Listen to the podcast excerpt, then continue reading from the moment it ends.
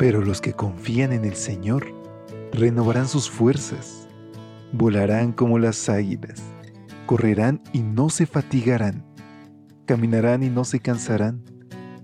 Mantengamos pues firme la esperanza que profesamos, porque fiel es el que hizo la promesa. Bienvenidos a esta serie de devocionales para adultos. Yo estoy contigo. Promesas bíblicas para vivir confiado.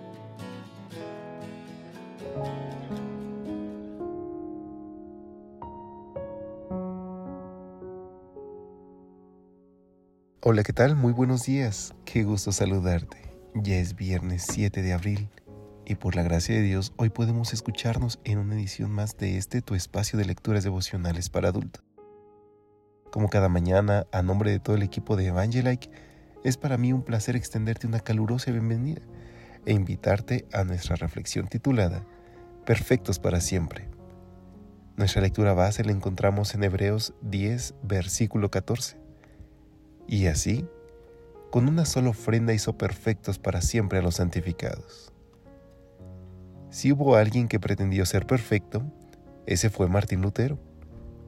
Para los teólogos de la época, el pecado se reducía a simples actos. Por lo tanto, el que quisiera ser perfecto solo debía abstenerse de cometer actos pecaminosos. Por eso, el monje Lutero hacía jornadas de ayuno de hasta tres días, y sus vigilias y oraciones excedían lo estipulado por las regulaciones litúrgicas de la Iglesia Popular se sentía tan satisfecho de su piedad que hubo días en los que se ufanaba diciendo, hoy no he hecho nada malo. Años más tarde, al reflexionar en ese Lutero perfeccionista, el reformador se definía a sí mismo en estos términos. Yo era un monje bueno, respeté de tal manera las reglas de mi orden que puedo afirmar que si un monje hubiera llegado al cielo por su vida monástica, ese hubiese sido yo. Los que me conocieron en el monasterio saben que es así. Si hubiera seguido con tales prácticas, me habrían matado las vigilias, las oraciones, las lecturas y las obras. En 1510, cuando visitó Roma por primera vez, mientras subía la famosa escalera de Pilato, besaba cada escalón y rezaba un Padre Nuestro en cada peldaño.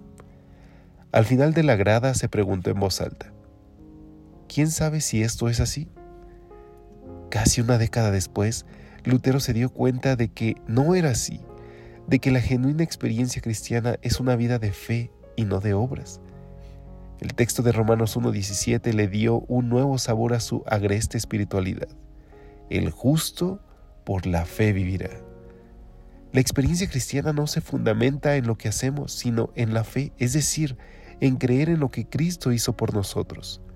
Si nuestros ayunos, oraciones, lecturas y demás ejercicios espirituales pudieran hacernos perfectos, entonces la muerte de Cristo no habría sido necesaria, no tendría sentido. El libro de Hebreos declara, y así, con una sola ofrenda hizo perfectos para siempre a los santificados. Es la muerte de Cristo en la cruz lo que nos hace perfectos. Mientras Lutero supuso que la perfección era algo que él podía conseguir por sí mismo, vivió una experiencia espiritual martirizada por el sentimiento de culpa. No sigamos ese ejemplo. Aceptemos por fe lo único que nos puede hacer perfectos.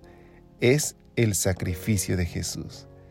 Y es que, queridos amigos, en estas fechas en las que reflexionamos sobre el sacrificio tan grande que hizo Dios por nosotros, yo te invito a que hoy aceptes el don de su perdón la gracia que nos muestra día con día y que puedas así compartir con otros acerca de su gran amor. ¿Qué te parece si hoy al despedirnos oramos y le pedimos a Dios que nos ayude a valorar día con día su sacrificio y vivir una vida que le agrade y que lo glorifique? Oremos. Querido Dios, al iniciar este día, te quiero pedir, Señor, que hoy pueda reflexionar en el sacrificio tan grande que hiciste por salvarnos Hoy, Señor, sabemos que sin importar lo que hagamos, solamente tu sangre nos limpia de todo mal. Por eso, Padre, te alabamos, te pedimos perdón e invocamos la sangre preciosa de Jesús sobre nosotros. Amén. Pasa un excelente día. Que Dios te bendiga. Hasta pronto.